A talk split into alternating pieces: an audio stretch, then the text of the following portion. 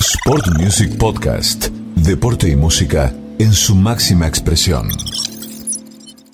Lujazo que nos vamos a dar aquí en M90 Radio, aquí en Sport Music, la verdad, nos vamos a ir a España, a Madrid, donde nos está esperando la querida Nadia Podoroska, que va a ser un honor saludarla. Está en cuarentena, eso es algo que nos va a contar en un ratito, pero yo recuerdo aquel 2013, cuando visitó los estudios de, de Fisherton, cuando el programa estaba en Fisherton, y la condecoramos como destacada ese año, con tan solo 16 o 17 años, ahora ella nos va a ayudar, y hemos encontrado por ahí la, la, la historia, y hoy verla a Nadia en su gran momento y en este presente nos pone muy contentos, así que la vamos a saludar. Nadia, ¿cómo estás? Buenas tardes, bienvenida a Sport News aquí en M90 Radio. Bueno, buenas tardes chicos, buenos días para, para ustedes, eh, todo bien por acá, bien como, como decía, estoy en España cumpliendo con, con la cuarentena obligatoria que, que me toca por, por haber venido de, de, Argentina, pero bueno, ya, ya más cerca de poder, volver a, a, las canchas, así que contenta con eso. Bueno, arranco por esto, ¿cuándo te fuiste del país? Hace una semana, el, el jueves pasado, uh -huh. el jueves a la noche. Bueno, y contarle a la gente por qué pudiste salir, bueno, más allá de que ya el gobierno nacional le permite a los deportistas olímpicos entrenar, pero bueno, vos ya hace cuánto que estás en España residiendo y, y, y trabajando. Y yo hace un poco más de un año que, que estoy viviendo acá, pude viajar porque tengo una, una visa que, que, me avala, o sea, como que resido acá en España hace un tiempo y bueno, fue por eso que, que tuve el, el, aval del Consulado Español de Buenos Aires para, para poder viajar.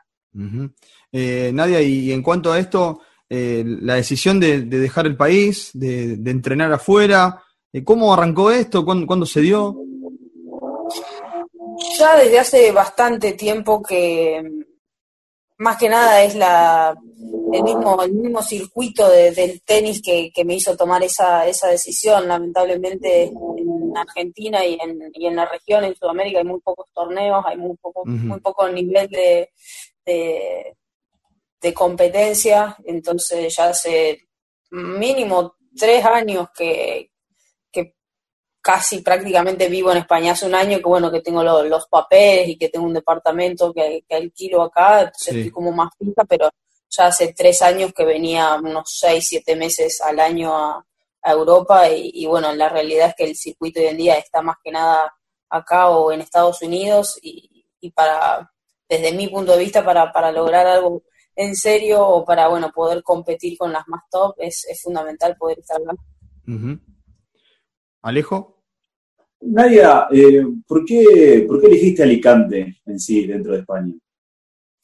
No, elegí Alicante porque están mis entrenadores acá. Hace un año también arranqué con ellos, con Juan P. Guzmán y Emi Redondi, que, que son argentinos, pero bueno, yo hace ya varios años que, están viviendo acá y básicamente vine acá por, por ellos. Obviamente que al ser España con, con la misma con el mismo idioma, con culturas bastante similares, que ha simplificado todo, me ha tocado intentar irme a vivir a Estados Unidos y la verdad que me fue, algo muy difícil, que dije, no, no es para mí, así como en, en España, en Alicante, cerró un poco todo.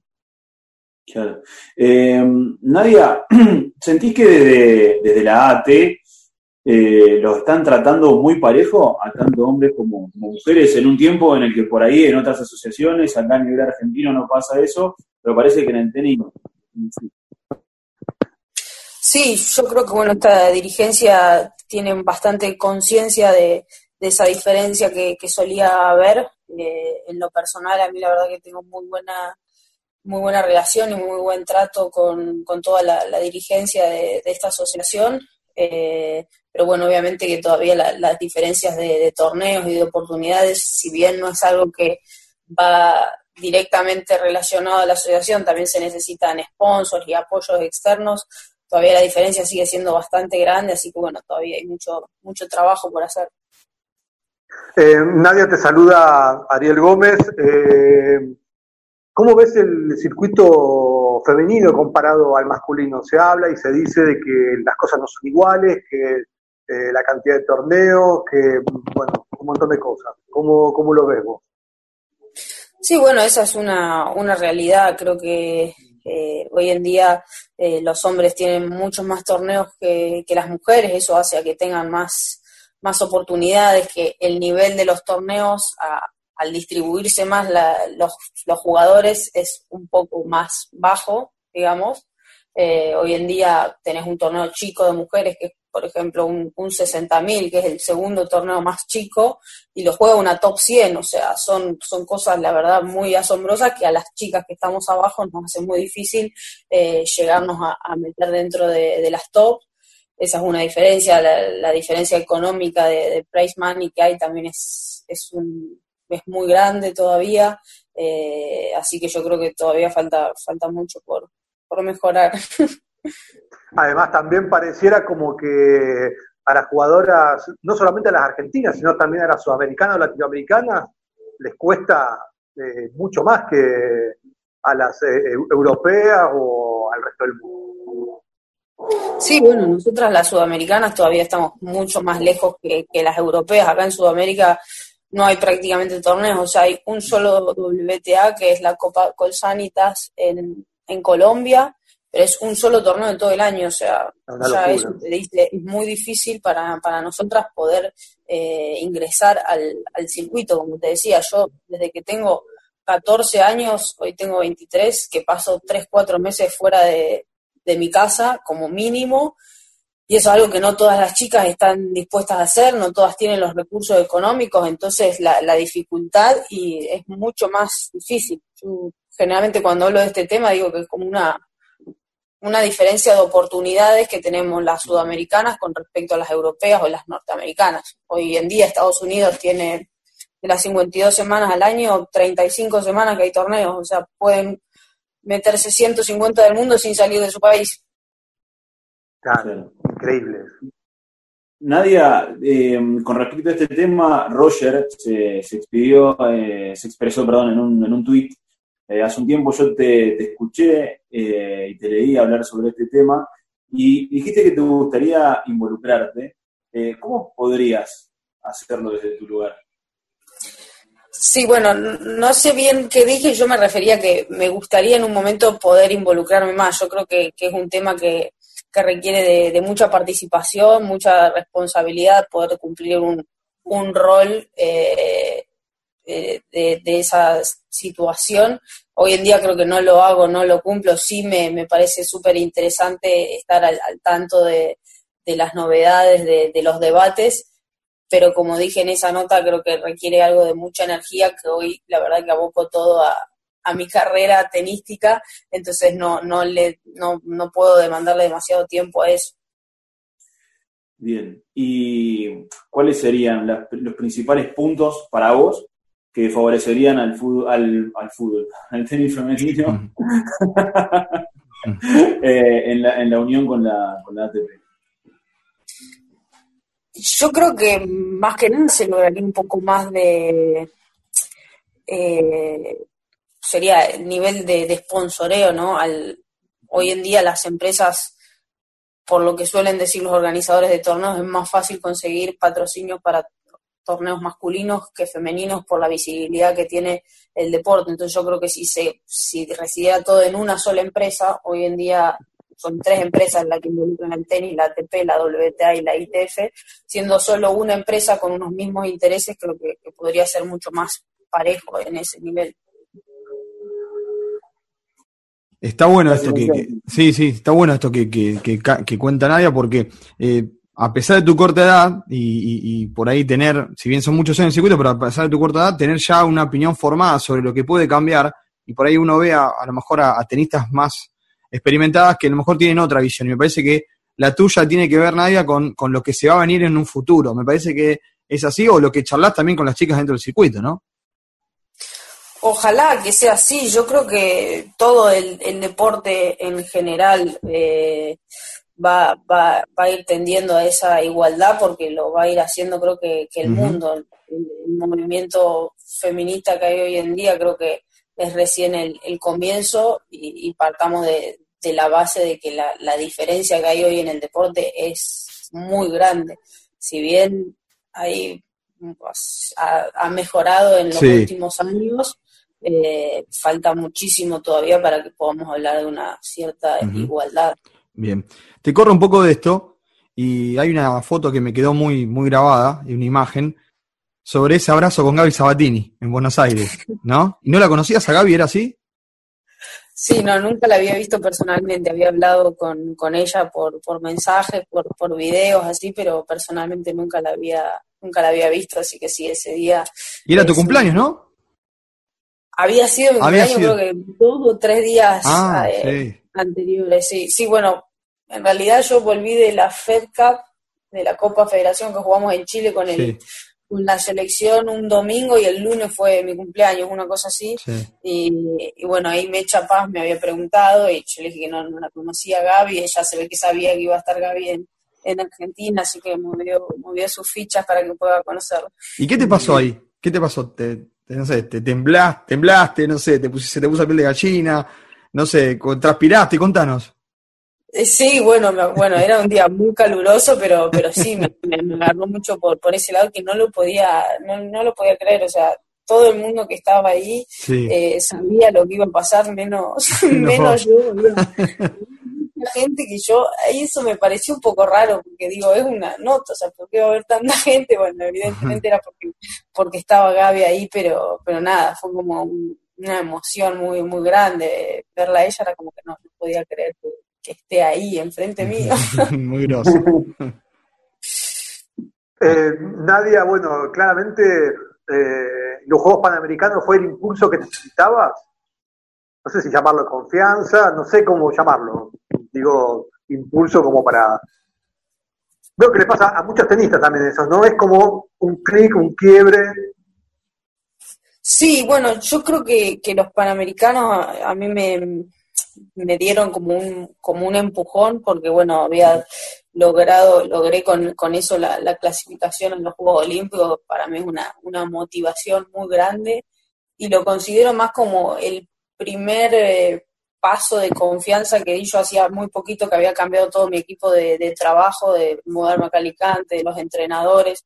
Antes había estado con un entrenador como 10 años, entonces todo un proceso que, que me llevó mucho tiempo. Venía con, con muchas dudas y bueno, haber ganado esa medalla me dio el primer paso de, de confianza como para decir, bueno, estoy volviendo a, a ser competitiva.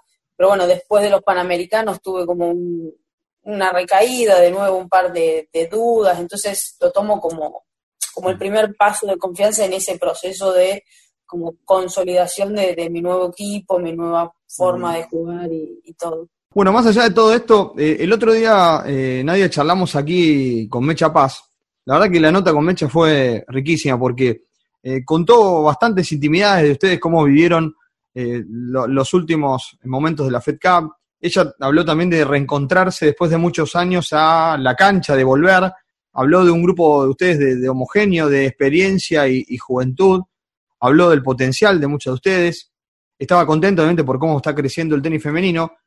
Pero tanto ella como Franco Esquilari, que también trabaja en desarrollo con los varones, dieron una frase que a mí me- nos quedó hoy mucho y, que tiene que ver con la relación entrenador, asociación y jugador. Franco decía, y Mecha también lo mismo, que en su época de jugadores no tenían el teléfono del jugador argentino del momento para llamarlo y decirle, che, mirá, me pasa esto, tengo esta necesidad, no, no, eh, tengo este rival.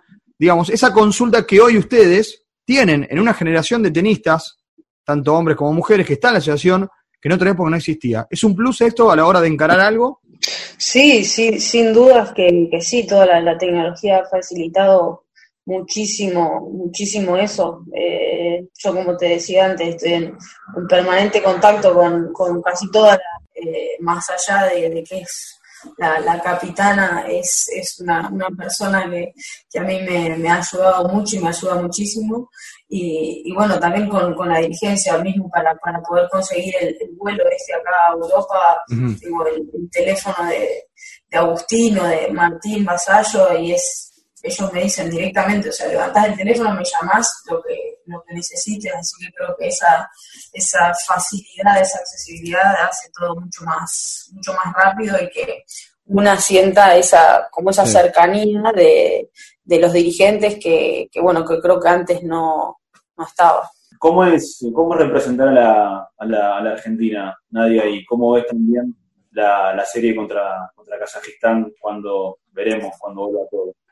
Sí, veremos, esa es una, esa es una incertidumbre total, no sabemos todavía si, si se va a hacer este, este año, esperemos que, que sí, porque realmente tenía muchas ganas de, de jugar, es una, una serie de, local contra un rival que obviamente es complicado, pero bueno, en condiciones de, polvo de ladrillo y que nos favorezcan a, a nosotras, eh, creo que va a ser una, una serie muy emocionante como, como son todas las, las Fed Cups y, bueno, como dije antes, para mí representar a Argentina es una de las cosas más, más lindas que me ha dado este, este deporte. Eh, son pocas las, las competencias en el año en que lo, lo, podemos hacer, pero son semanas que yo disfruto, disfruto muchísimo. ¿Y cuánto influye el ranking en una competencia como, como, como la Fed Cup, donde por ahí hay jugadores que, que también dan un plus?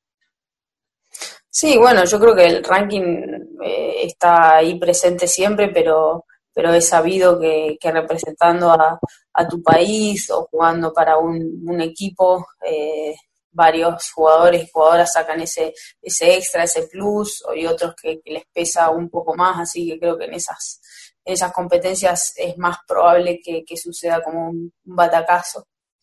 Mm. Eh, ¿Se extraña Rosario entre tantos viajes, Nadia?